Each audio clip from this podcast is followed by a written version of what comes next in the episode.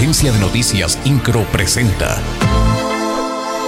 Resumen informativo. El gobernador Mauricio Curi González, acompañado por el presidente del Marqués Enrique Vega Carriles, así como integrantes del gabinete estatal y municipal, participaron en la jornada del programa Aquí Contigo, mediante la cual se brindó atención y se acercaron trámites a ciudadanos de dicha demarcación.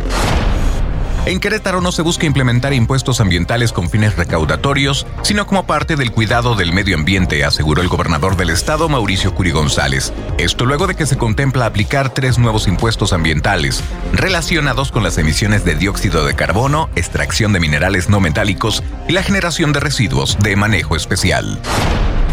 El presidente municipal de Querétaro, Luis Nava, en presencia del gobernador del estado, Mauricio Curi, felicitó a las y los comerciantes de la Federación de Uniones de Comerciantes Queretanos en Pequeño del estado de Querétaro por su séptimo aniversario y anunció que de la mano con el gobierno del estado iniciará el diseño del proyecto de construcción del estacionamiento del Mercado de la Cruz.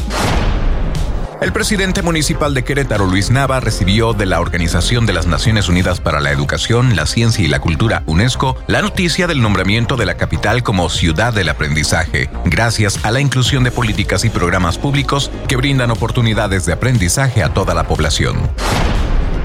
El presidente municipal de Querétaro, Luis Nava, junto con las y los alcaldes de Querétaro, firmó con la Secretaría de Finanzas del Gobierno del Estado el Pacto Fiscal para el Fortalecimiento de las Haciendas Públicas Municipales, que tiene el objetivo de buscar una mejor recaudación de impuestos, procurar una distribución más justa y garantizar un gasto eficiente en beneficio de toda la ciudadanía.